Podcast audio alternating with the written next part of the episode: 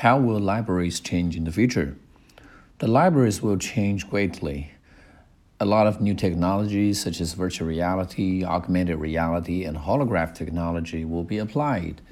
It will not just be a place to read, but also a venue for all kinds of education experience.